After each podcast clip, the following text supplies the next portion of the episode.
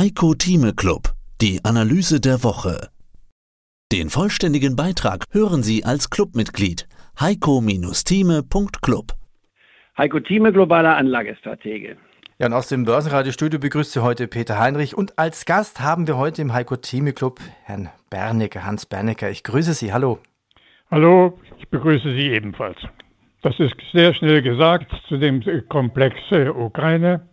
Ich warte lediglich auf die Stunde, vielleicht sogar Minute oder auf den Tag auf ein einziges Wort, nämlich Waffenruhe.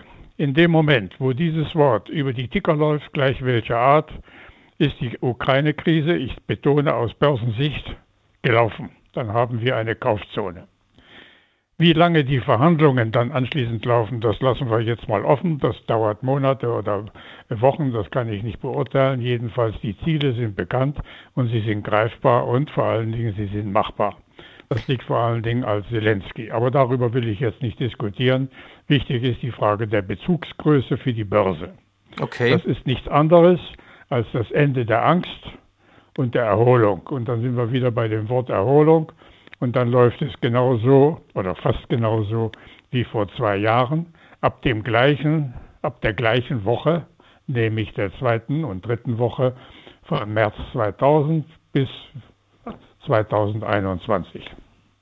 Und ja, Herr Thieme? Also ich, wie gesagt, ich schätze das, was Hans Wernecker sagt, sehr. Ich stimme ihm im Prinzip zu, nur wir haben hier eine unbekannten Größe, die Dinge verändern. Die, so, mehr will ich dazu nicht sagen. Okay, dann habe ich an Sie beide eine persönliche Frage. Haben Sie beide noch persönliche Kriegserlebnisse vom Zweiten Weltkrieg? Vermutlich nein. Sie waren vermutlich schon oder noch zu klein? Und der Hans muss sich noch was erinnern, der war älter. Der Hans war etwas älter als ich, der muss sich noch erinnern an den Weltkrieg. Ich war nur anderthalb Jahre alt, aber Hans, du warst schon ein paar Jahre alt, älter. Ich will nicht groß darüber reden, aber ich gehöre zu denen mit sieben, sechs und sieben Jahren, die sowohl die Bombennächte in deutschen Städten erlebt haben. Und ich bin einer der wenigen, der die berühmteste und schrecklichste Bombennacht in Dresden miterlebt hat. Und zwar am Neustädter Bahnhof. Das ist der Nebenbahnhof neben dem Hauptbahnhof etwas weiter draußen. Darüber will ich nicht weiter sprechen. Also ich weiß, was Krieg ist und ich weiß, wie man als Kind mitten zwischen den brennenden Häusern und Toten sich verhält. Zum anderen bin ich ein Flüchtlingskind aus dem Osten das war vorher gewesen. Die berühmten Bilder, die kennen Sie vielleicht aus Filmen irgendwelcher Art, wie Trecks, so nannte man das damals, im Schnee beziehungsweise äh, mit Pferdewagen funktionieren.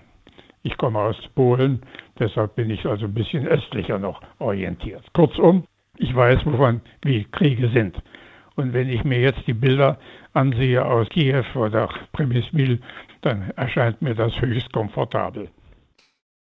Beide Seiten, in diesem Fall bleiben wir wieder bei der Gegenwart, Putin und Zelensky. Wer davon überlebt, weiß ich nicht. Einer davon wird nicht überleben, entweder politisch nicht oder persönlich nicht. Das gehört leider zur Geschichte Osteuropas und Russlands. Der Verlierer ist tot.